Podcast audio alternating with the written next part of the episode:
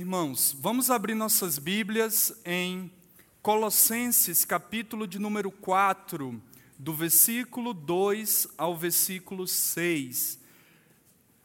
Colossenses, capítulo 4, do versículo 2 ao versículo 6. Vamos nos colocar de pé para a leitura da palavra do Senhor. Os irmãos já estão há um bom tempo sentados, então, para despertar. Colossenses, capítulo 4, do versículo 2 ao versículo 6. A palavra do nosso Deus diz o seguinte: Perseverai na oração, vigiando com ações de graças. Suplicai ao mesmo tempo também por nós, para que Deus nos abra a porta à palavra, a fim de falarmos do mistério de Cristo, pelo qual também estou algemado, para que eu manifeste como devo fazer. Portai-vos com sabedoria para com os que são de fora aproveitai as oportunidades. A vossa palavra seja sempre agradável, temperada com sal, para saberdes como deveis responder a cada um. Vamos orar pedindo que Deus abençoe a sua palavra. Querido Pai, louvamos o Senhor por esta noite, louvamos ao Senhor pelos desafios que o Senhor tem feito à nossa igreja. Obrigado, Pai, porque a obra missionária é tua Obrigado porque o Senhor tem levantado pessoas para pregar o teu evangelho e nós temos o privilégio de participar. Eu te peço, Senhor Deus, que nós não sejamos negligentes para com o nosso trabalho aqui, no nosso campo também. O Senhor tem levantado pessoas para ir, mas também irmãos que ficam, que ficam aqui e têm a mesma responsabilidade de pregar a tua palavra. Abençoa, Pai, a tua palavra. Apesar das minhas limitações, que o Senhor me use para entregar a tua mensagem, que a tua igreja seja edificada, fortalecida e transformada para a honra e glória de Cristo, o nosso eterno Salvador e Senhor. É em nome dele que te oramos. Amém. Podei-vos assentar, irmãos. Ganhei até água de coco, viu? Rapaz, eu vou até guardar para beber depois. O negócio está bom. Graças a Deus. Irmãos, o tema da mensagem desta noite é aproveitando as oportunidades. Aproveitando as oportunidades. O meu pai, ele já tem 82 anos. Ele conta uma história, sempre ele repete essa história, que quando ele era jovem, ele trabalhava numa multinacional aqui, ele tinha até o décimo sétimo salário, ele ganhava várias comissões, era um emprego muito bom. E o primo dele o convidou para trabalhar na Cefaz. Naquela época não tinha concurso público, era por indicação. Eu não entendo quais eram os métodos, métodos para contratação, mas o meu pai sempre conta essa história e ele não foi. E a multinacional fechou e ele perdeu esse emprego. O primo dele hoje vive muito bem e ele não tem um salário como o primo dele, que é aposentado e ganha muito bem por ser aposentado da Cefaz. Irmãos, as oportunidades na vida, elas vêm e não voltam mais. E aplicando na vida espiritual, muitas vezes nós perdemos oportunidades que elas não voltarão que elas não voltam. Por isso, nós devemos aproveitar as oportunidades. Paulo escreveu essa carta para a igreja de Colossos. Essa é uma igreja que não foi plantada pelo apóstolo Paulo. Como pode?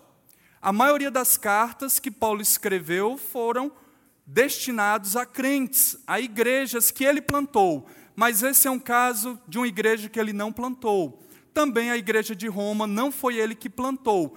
Essa igreja foi plantada por Epáfras. Epáfras nós encontramos no capítulo 2 da carta aos Colossenses. Ele foi um discípulo de Paulo. Na segunda viagem missionária, quando Paulo estava ali na cidade de Éfeso, Ele ficou dois anos na escola de Tirano, ensinando as Escrituras, e Epáfras se tornou um crente em Cristo e um discípulo do apóstolo Paulo. Ele não estudou o Q3, mas ele tinha a visão de plantar igrejas. Ele voltou e ele plantou uma igreja na cidade de Colossos. Agora, o apóstolo Paulo está preso. Essa é uma das cartas da prisão. E Epáfras pediu ajuda do apóstolo Paulo. Por qual motivo? A igreja estava crescendo e a heresia estava chegando. Uma delas era o gnosticismo, que o corpo é mau e o espírito é bom, então tinha essa dificuldade ali na igreja, como Jesus se fez carne, como Deus se fez homem, adoração a anjos e outras heresias estavam entrando ali na igreja. O apóstolo Paulo escreve para combater as heresias e para encorajar aqueles irmãos a oração, a comunhão com Deus e aproveitar também as oportunidades. O primeiro ponto que eu quero destacar é que o apóstolo Paulo, ele chama a igreja à oração.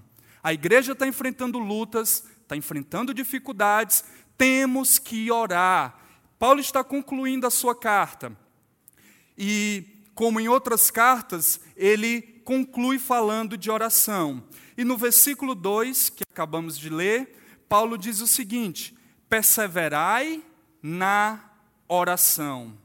Meus irmãos, perseverança tem a ver com resiliência, com dedicação, coragem, persistência. Eu vejo em dois, em dois aspectos. Primeiro, é orar por um motivo, orar com foco. A minha mãe, ela orou nove anos por mim, e pela graça de Deus, Deus me alcançou. Hoje eu oro há 20 anos pelo meu pai, e eu continuo orando por ele. Temos que orar com perseverança, motivos que glorificam a Deus. Talvez você já desistiu de orar pelo seu pai, pela sua mãe, pelo seu irmão. Não desista. Ore com perseverança. Tem a ver também com orar constantemente. Ter uma vida de comunhão com Deus, uma vida de oração. Irmãos, a oração é oração e leitura da Bíblia é o feijão com arroz do crente. O crente não pode viver com sem leitura da Bíblia e sem oração. A oração é fundamental para a nossa caminhada cristã. Se você não ora, se você não tem comunhão com Deus, por esse meio que Deus providenciou, talvez você já está desviado. Meus irmãos, só ora quem é crente. Aquele que se aproxima de Deus tem que crer que Ele existe. Talvez você não ore porque você não crê que Deus existe. Está lá em Hebreus, capítulo 11. O crente, ele ora, ele busca ter comunhão com Deus. Deus fala com o homem por meio da Bíblia, é a revelação especial. E nós falamos com Deus por meio da oração. E Deus está sempre conectado, está sempre online. Qualquer momento, qualquer hora você pode ter comunhão com Deus. Oração é uma disciplina espiritual, irmãos. É uma disciplina difícil de manter o hábito, a constância, ter tempo com Deus. Meus irmãos, me desculpe, não é aquela oração na hora do almoço, obrigado, Senhor, aquela oração na hora de dormir, aquela reza. É comunhão. Falar com o Senhor foi como Jesus ensinou em Mateus capítulo 6. Entra no teu quarto, fala com teu pai que está em secreto, e teu pai que vem em secreto te recompensará. Intimidade, oração é intimidade com Deus. Eu agradeço muito a Deus pela vida do pastor Genuan, porque ele incentivava essa igreja a orar. E eu fui desafiado há muitos anos por ele a ter tempo com Deus de oração. Meus irmãos, não é motivo de orgulho, mas para encorajar os irmãos. Todo dia eu tento dedicar no mínimo 30 minutos orando ao Senhor. Todo dia, no mínimo, de comunhão com Deus, orando pelos irmãos, orando pela obra de Deus, orando por minha família, e eu encorajo aos irmãos, vale a pena, você pode passar até mais tempo na presença de Deus. Ter uma vida piedosa, ter comunhão com o Senhor. É difícil, mas é possível. É colocar como prioridade. É uma disciplina, você cria um hábito e pode manter. Irmãos, infelizmente nós temos tempo para tudo, mas não temos tempo para orar. Temos tempo para os amigos, temos tempo para encher a nossa cabeça com lixo da internet, mas não temos tempo para falar com Deus. Hoje, sentado ali, eu fiquei arrepiado, os irmãos cantando, algo lindo, maravilhoso. Mas se você amanhã não tiver comunhão com Deus, não adianta, só no domingo, não vale de nada. Você tem que ter uma vida na presença de Deus. O crente, ele ora, ele valoriza tempo com Deus, tempo de oração. Eu faço um desafio aos irmãos.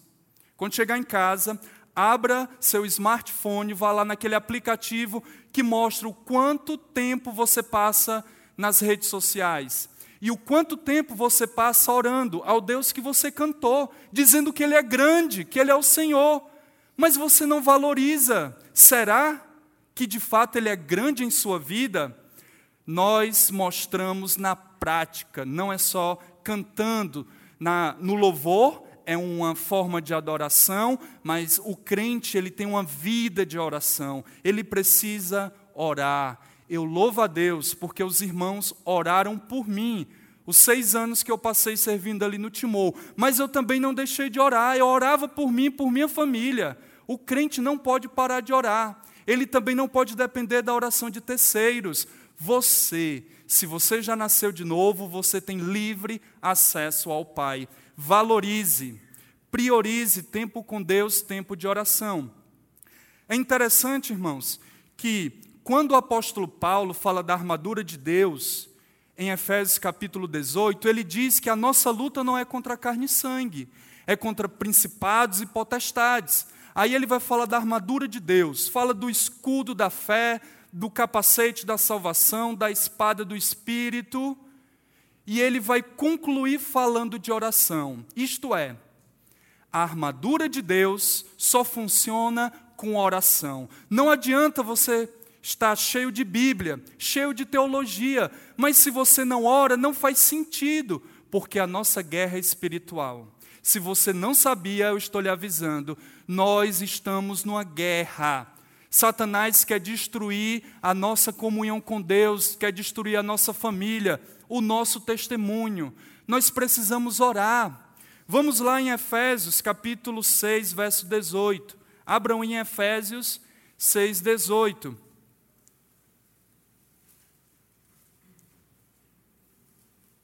O que é que o apóstolo Paulo nos ensina?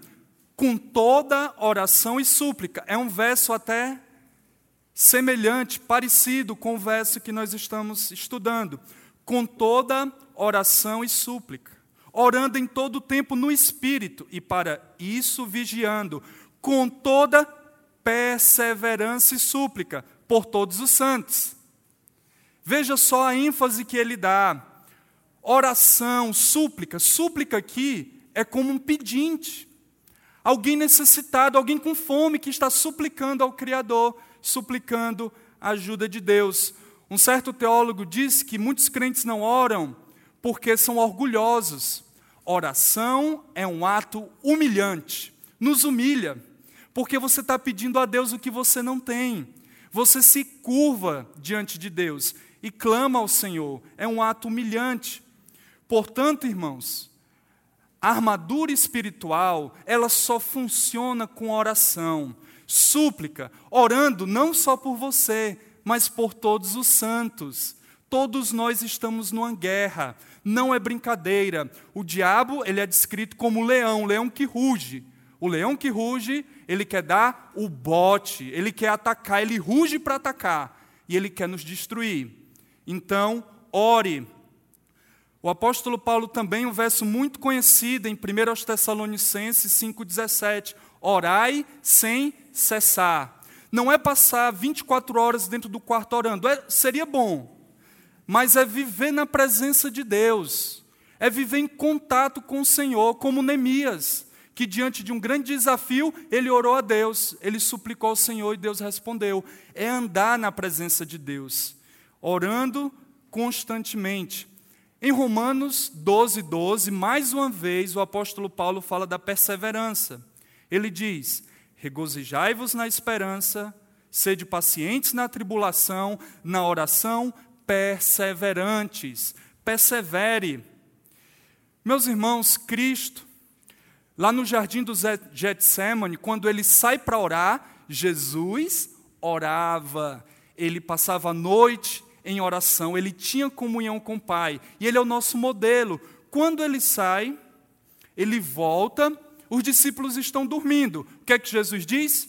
Orai e vigiai. Na verdade, o espírito está pronto, mas a carne é fraca. Ore, vigie. Alguns anos atrás, eu trabalhava no centro de Fortaleza e eu tinha contato com muitos irmãos pentecostais. E tinha de todos os níveis, né?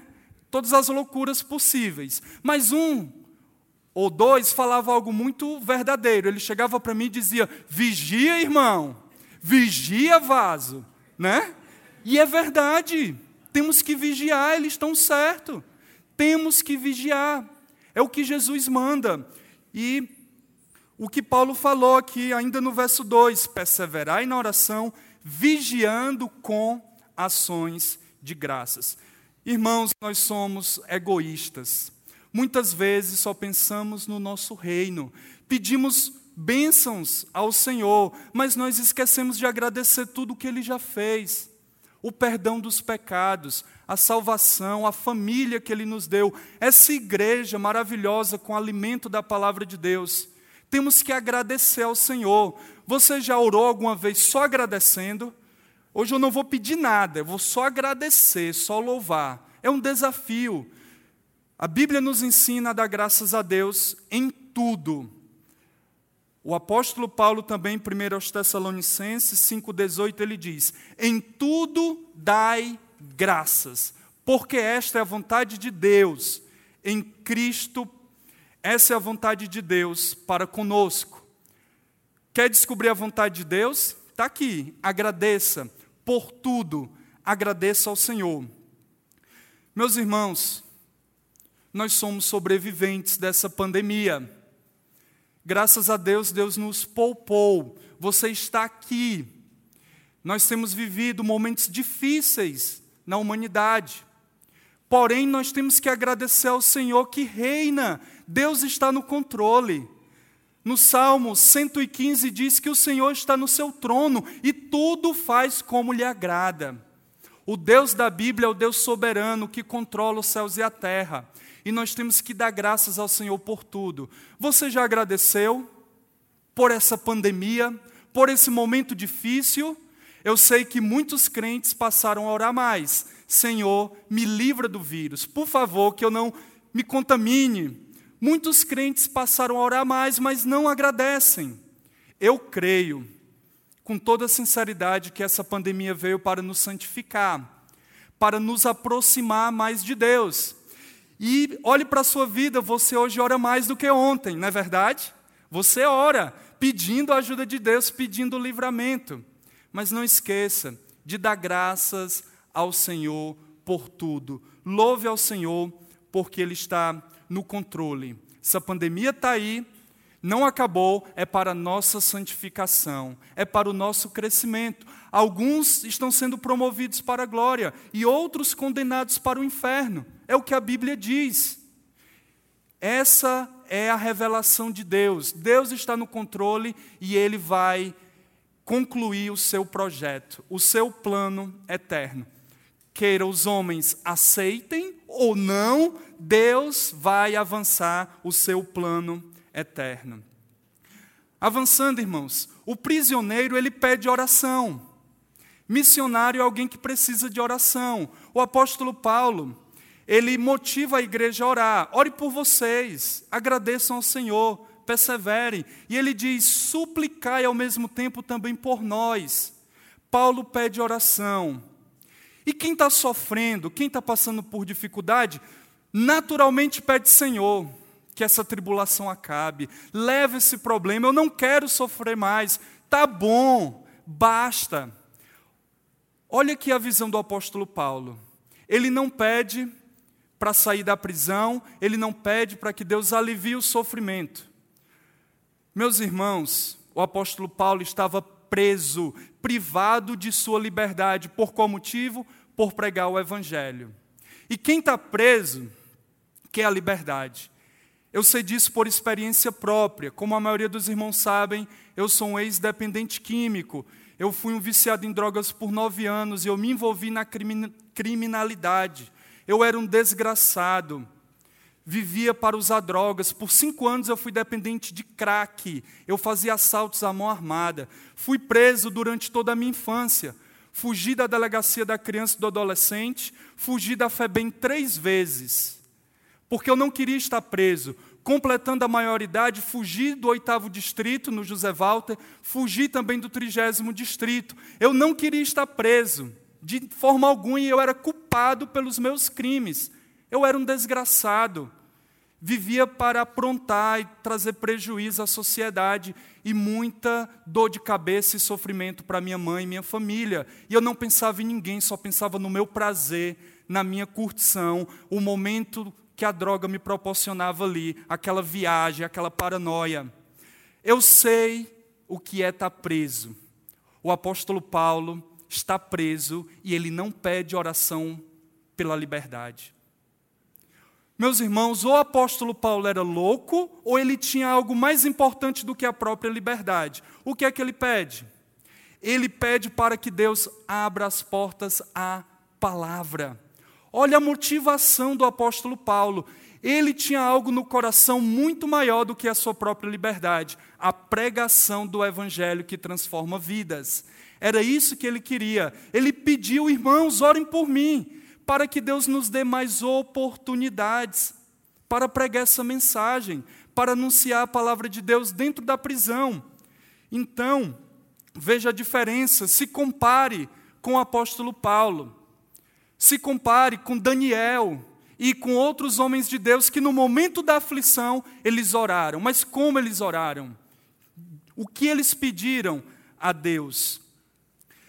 Paulo ele queria tornar conhecido o mistério de Cristo. Ele diz: "Suplicai ao mesmo tempo também por nós, para que Deus nos abra a porta à palavra, a fim de falarmos do mistério de Cristo, pelo qual também estou algemado." Essa era a prisão domiciliar de Paulo. Eu creio que é lá no final de Atos, capítulo 28. Vamos abrir em Atos, capítulo 28, versículo 30 e 31. De acordo com os historiadores, essa é uma das prisões de Paulo e foi quando ele escreveu as cartas, as cartas da prisão. Ele estava na sua prisão domiciliar, mas ele tinha ali a guarda pretoriana, a guarda de elite. E lá para os filipenses ele escreve que ele estava aproveitando aquela situação para pregar o evangelho. E aqui, Lucas, que escreveu o livro de Atos, ele conclui dizendo: Por dois anos permaneceu Paulo na sua própria casa, que alugara, onde recebia todos os que o procuravam, pregando o reino de Deus e com toda intrepidez sem impedimento algum, ensinava as coisas referentes ao Senhor Jesus. Isto é, a igreja orou, Deus respondeu. Quando a igreja ora pelos missionários, Deus responde. A obra missionária começa com oração, como o pastor Geraldo orou. Temos que clamar ao Senhor da seara que mande mais obreiros. Eu sou resposta de oração. Alguém orou por mim e Deus respondeu na sua graça e misericórdia. Então, irmãos, o apóstolo Paulo, ele estava preso, privado de sua liberdade, e ele pede por mais oportunidades para falar de Cristo, do Salvador. Agora, o prisioneiro, em terceiro lugar, reconhece o dever de pregar. Paulo, ele reconhece que pregar não é opcional. Pregar a palavra não é opcional para o crente. No versículo 4, ele diz: para que eu o manifeste como devo fazer. Então, Paulo ele reconhece o dever, a responsabilidade. Lá em Romanos, capítulo 1, verso 14 e 15, vamos lá, abram sua Bíblia em Romanos, ele é até mais claro aqui, enfatizando essa responsabilidade. Capítulo 1, verso 14 e 15.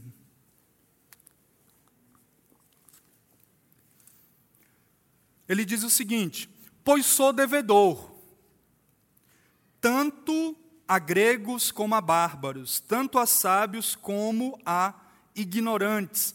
Por isso, quanto está em mim, estou pronto anunciar o evangelho também a vós outros em Roma.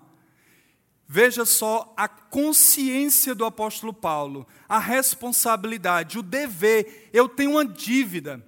Eu recebi a graça de Deus de graça. Eu não paguei. Foi presente. E por que eu vou omitir? Por que eu não vou pregar? Irmãos, desculpas são muitas, mas é desobediência. Não pregar o evangelho é desobediência à palavra, porque é um mandamento, assim como amar o próximo, assim como não roubar, não matar. É um mandamento. Anunciar o evangelho não é só para pastores, não é só para missionários, é para todos os crentes.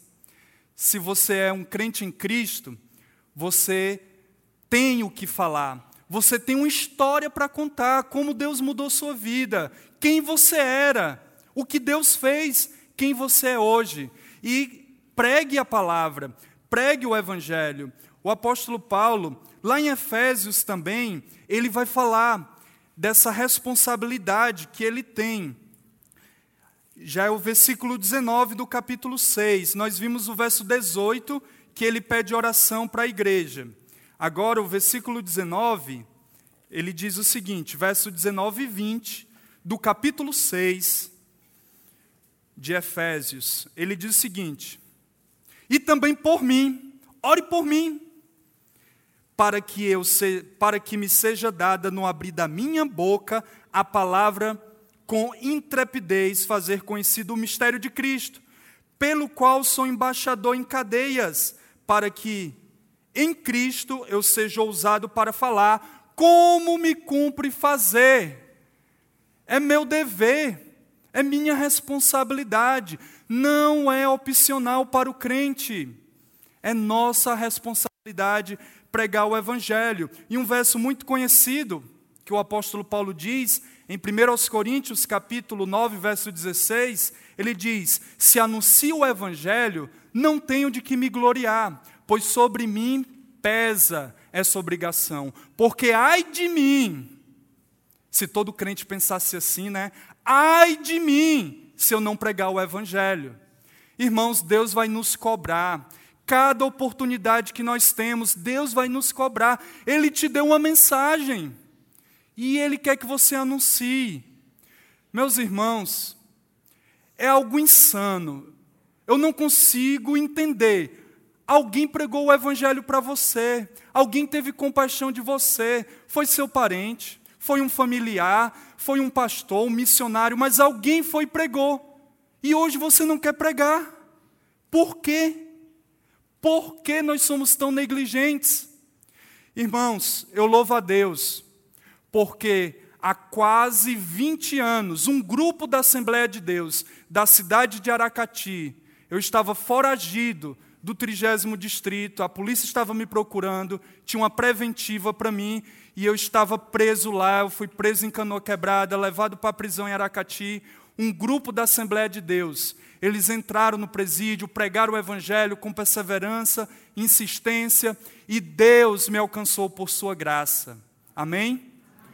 O Evangelho, o Evangelho é que transforma vidas. Eu louvo a Deus, aqueles irmãos pregaram, hoje eu quero fazer o mesmo, levar esse Evangelho adiante, a mesma graça que eu recebi, eu tenho que passar adiante. Eu não posso ser egoísta, achar que essa graça é merecida. Nós não merecemos, nós merecemos a condenação. Nós merecemos o juízo, mas Deus nos dá graça e devemos levar adiante essa graça. Pregue a palavra, entenda que isso é uma obrigação para todos nós. Em quarto lugar, o prisioneiro reconhece o dever de pregar o evangelho.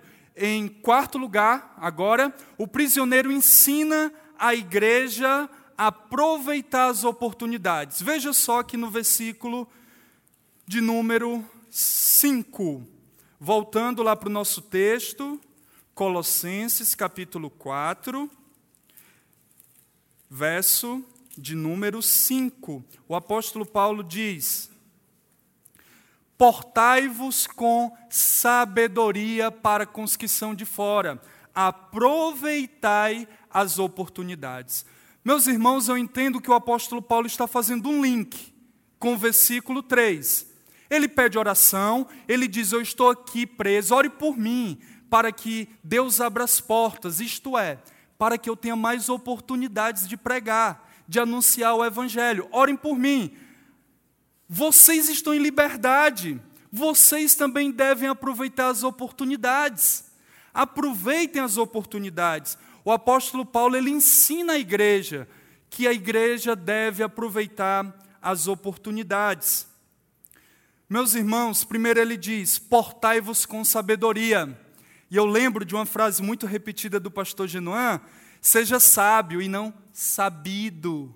Sabido é aquele jeitinho brasileiro, malicioso, de se dar bem em tudo, de querer se aproveitar. O crente deve ser sábio. E o princípio do saber é o temor do Senhor. Seja homem de Deus, seja mulher de Deus, pague suas dívidas, dê a sua palavra, honre com a sua palavra.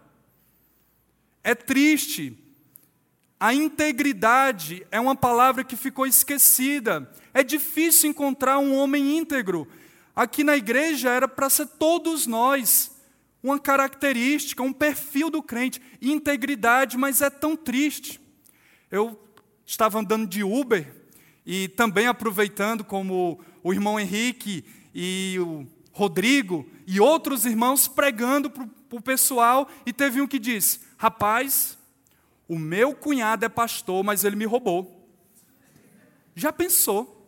Aí ele explicou que ele vendeu um carro, aí fala, o seguro, o carro bateu, o banco pagou o seguro, entrou na conta do proprietário e o cunhado estava roubando ele, não queria dar o dinheiro. Aí como é que a gente consegue pregar o evangelho nessa situação que os crentes não têm integridade, interesa, fala a verdade, age com honestidade. Meus irmãos, Deus nos chamou para ter uma vida diferente. Não podemos viver como o mundo. O crente é diferente. Ele fala sim, sim, não, não. Temos que lutar contra a corrupção desse mundo. Nós temos um nome a zelar. Não é o nosso nome, não é o nosso sobrenome da nossa família, é o nome de Cristo nós temos que zelar pelo nome de Cristo e agir com honestidade. Ele diz: portai-vos com sabedoria para que são de fora. Ande no temor do Senhor. Os ímpios vão ver a sua vida diferente, que você é diferente, mas não para por aí. Vocês já ouviram falar da cilada do testemunho? É uma cilada, porque muitos dizem: não, no meu trabalho eu não prego o evangelho, mas a minha vida é o evangelho. É só olhar para mim que as pessoas vão ver Cristo. Eu não mato, eu não roubo, eu sou honesto. Deve, com certeza, deve agir corretamente, ter uma vida íntegra. Meus irmãos, mas é uma cilada. O nosso testemunho deve estar linkado com a mensagem do Evangelho. O nosso testemunho não salva ninguém. O que produz fé no coração do ímpio é a palavra de Deus. Nós temos que levar essa mensagem do Evangelho, uma vida íntegra e a pregação da palavra. E não fazer confusão, pregar uma coisa e viver outra. Nós temos que pregar e viver para a glória de Deus. Amém? Irmãos, o apóstolo Paulo ele diz: aproveitem as oportunidades, aproveitem. Vocês estão aí em liberdade, eu estou aqui preso, eu estou aproveitando. Aproveitem também as oportunidades. E são tantas oportunidades que nós temos. Agora, nesse período de pandemia, as pessoas estão com medo do apocalipse, estão com medo da morte, estão com medo do vírus. Meus irmãos, são tantas oportunidades e nós desperdiçamos. Nós falamos da política, do futebol, falamos da vacina, falamos de tudo e não falamos de Jesus. Não é estranho? É muito estranho. Nós perdemos as oportunidades e elas vão e não voltam mais. E cada oportunidade é singular. Amanhã, segunda-feira, eu vou ter contato com pessoas, ou na clínica que o Estevão vai, ou na escola do Zadok, ou no bairro, ou no supermercado. São minhas oportunidades que Deus me deu. E Ele também tem te dado oportunidades no trabalho, na escola, na universidade, na família. Aproveite as oportunidades. Não desperdice as oportunidades para falar de Cristo. O que as pessoas precisam é do Evangelho. As pessoas precisam entender a necessidade do novo nascimento, arrependimento e fé no Senhor Jesus. Irmãos, eu tenho refletido, missionário também pensa, né? Tem que pensar um pouco. Por que nós não pregamos o Evangelho? Por que nós somos tão negligentes, tão omissos? Várias razões. Você tem dez desculpas aí. Mas eu cheguei a três simples conclusões. A primeira conclusão, portanto, é: nós não pregamos o Evangelho porque nós não acreditamos de todo o coração que só Jesus salva. Nós não acreditamos. Se você acreditasse que só Jesus salva, você teria mais intencionalidade, você teria mais atitude, você pregaria mais, porque as pessoas estão perdidas. Você não pode salvar ninguém, só Deus salva. Mas nós temos uma mensagem e temos que anunciar essa mensagem. Um exemplo: se seu vizinho você tá, volta para casa essa noite, seu, seu vizinho está dormindo, a casa dele está pegando fogo e a família dele está lá. Se você visse essa cena, você ia tentar ajudar, ligar para os bombeiros, ia tentar acordar seu vizinho. Meus irmãos, as pessoas estão indo para o inferno e às vezes nós não nos preocupamos. Nós não sabemos quem será salvo e quem não será, mas nós temos uma responsabilidade. Primeiro lugar, nós não acreditamos. Se você acredita, você vai pregar. Você vai pregar o Evangelho. Em segundo lugar, nós não amamos o próximo.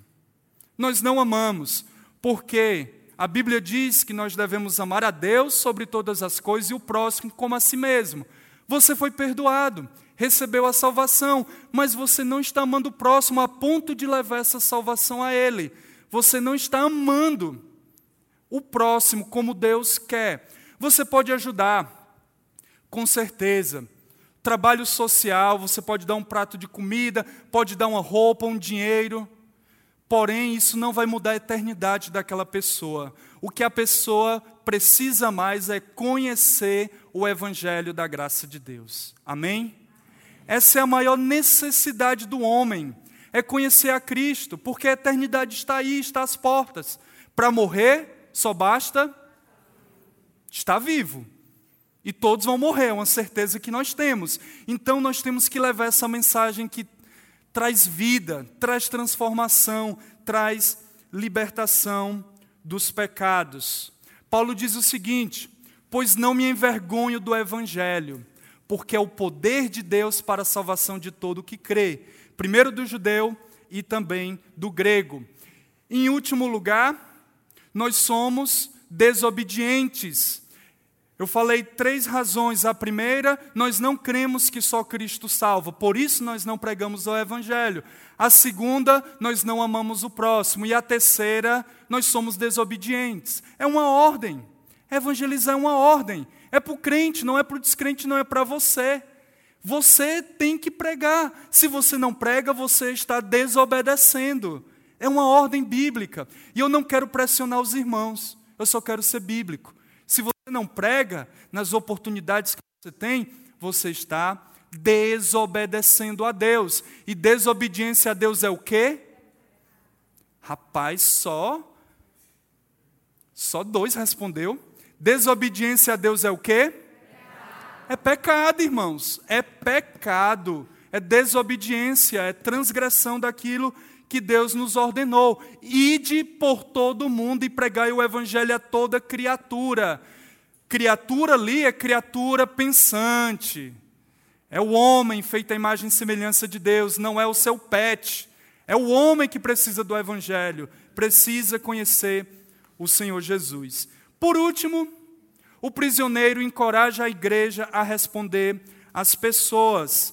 O apóstolo Paulo ele diz: que as vossas palavras sejam sempre agradáveis, temperadas com sal, para saberdes como deveis responder a cada um.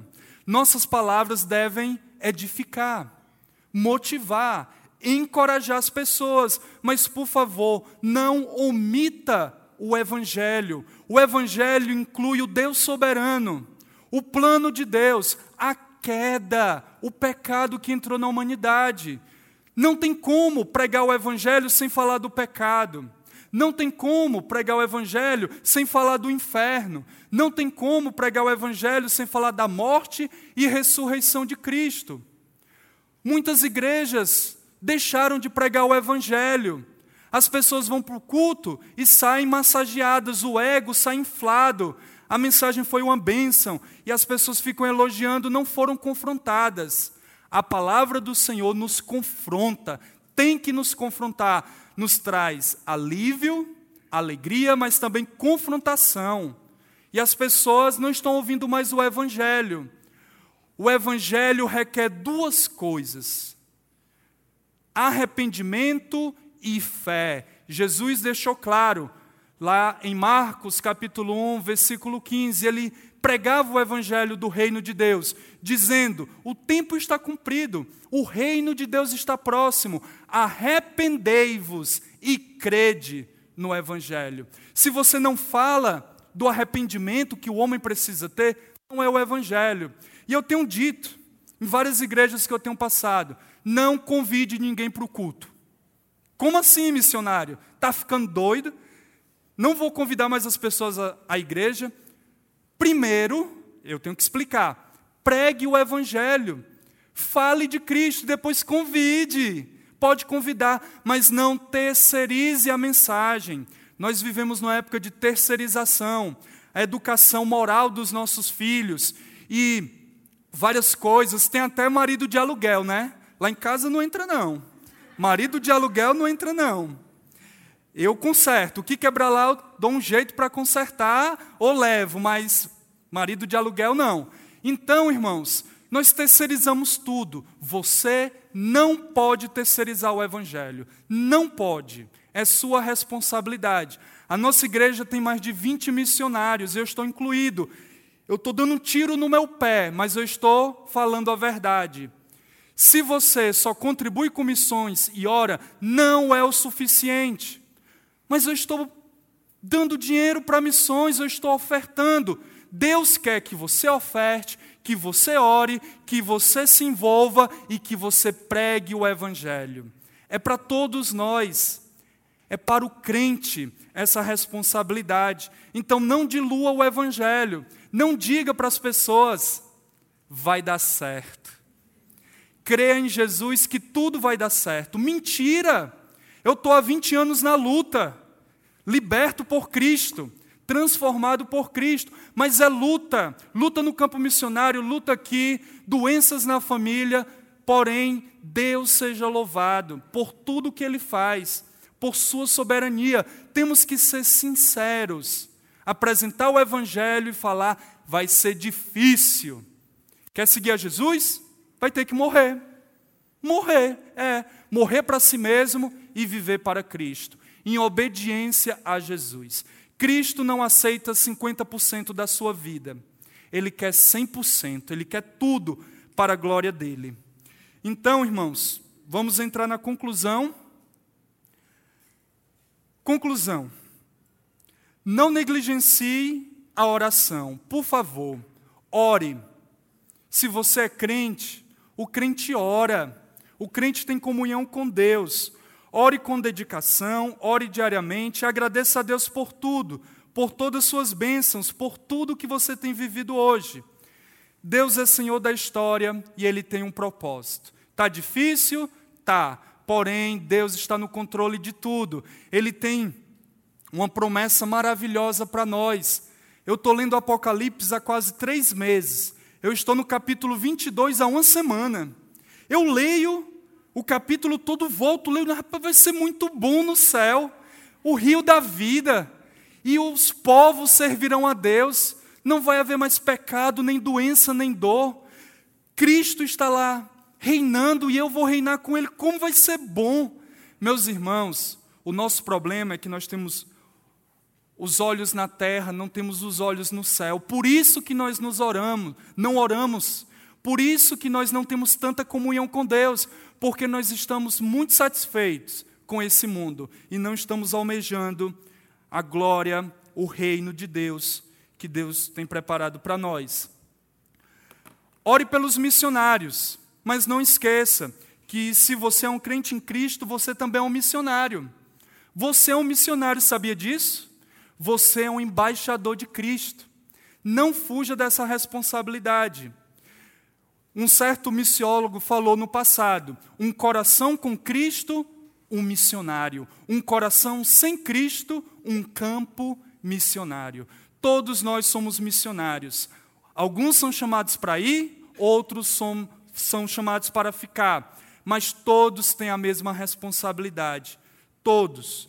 Mostre com a sua vida que de fato Cristo é o único meio de salvação, obedecendo a ordem do Senhor, amando os perdidos, pregando o evangelho, sendo tendo atitude, sendo intencional. Ore antes de sair de casa, ore a Deus, Senhor, me dá oportunidades para que eu pregue o evangelho, para que eu anuncie a Cristo, Senhor, abre portas para que eu anuncie a tua palavra. Ore.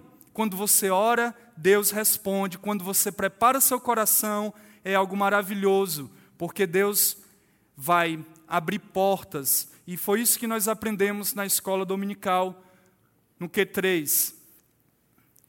Por último, alguns anos fizeram uma pesquisa no Canadá, porque está acontecendo um fenômeno ali. O Canadá foi um país que mandou missionários para todos os continentes. Enviou missionários para o Brasil, missionários para os países da África, para a Ásia, para os índios brasileiros. E hoje as igrejas estão fechando as portas. Igrejas que no passado tinham 5 mil membros, hoje tem 50. E que fenômeno é esse? Qual é o problema? O que está acontecendo? Um missiólogo foi lá, fez uma pesquisa de campo e a conclusão foi: os irmãos mandaram dinheiro para missões, mandaram missionários e não fizeram o papel de casa, a tarefa de casa, de evangelizar os filhos, evangelizar os vizinhos, evangelizar no trabalho. Aquela geração com visão missionária passou e agora não tem mais crente nas igrejas, porque os crentes não pregaram. E o meu desafio é que jamais isso aconteça com a Igreja Bíblica Batista do Planalto. Vamos enviar missionários, quanto mais melhor, mas não fique nas costas do missionário achando que, pronto, estou fazendo a minha parte, eu estou dando minha oferta, estou orando, está bom. Não está bom. Você tem que agir, você tem que também pregar o Evangelho. E você que me ouve, que ainda não nasceu de novo, você ouviu hoje sobre oração, você ouviu sobre batalha espiritual que o crente vive, você ouviu sobre o evangelho da graça de Deus. É uma oportunidade para você se arrepender, crer em Cristo, crer no evangelho que muda nossas vidas, que transforma o coração do pecador. Amém? Amém. Se você está aqui hoje e Deus está falando ao seu coração, me procure, procure um dos pastores da igreja, que nós vamos poder lhe orientar como é, chegar a Cristo, como se arrepender, como ter uma nova vida e crescer na fé no Senhor Jesus. Meus irmãos, que Deus vos abençoe. Sempre é um desafio para mim pregar para a minha igreja, que me conhece há muito tempo, mas é Deus que fala, é a palavra dele que fala, o recado foi dado. Que Deus abençoe os irmãos. Vamos orar. Vamos ficar de pé, pedindo que Deus tenha misericórdia de nós, se nós temos negligenciado essa responsabilidade, se nós temos sido apáticos na oração, se nós não temos valorizado a comunhão com Deus, se arrependa. Se você é um salvo em Cristo, Deus está de braços abertos para lhe acolher para essa comunhão maravilhosa. Se arrependa e também não desperdice as oportunidades. Nós só temos uma vida. Amanhã você vai ter três, quatro, cinco, dez oportunidades.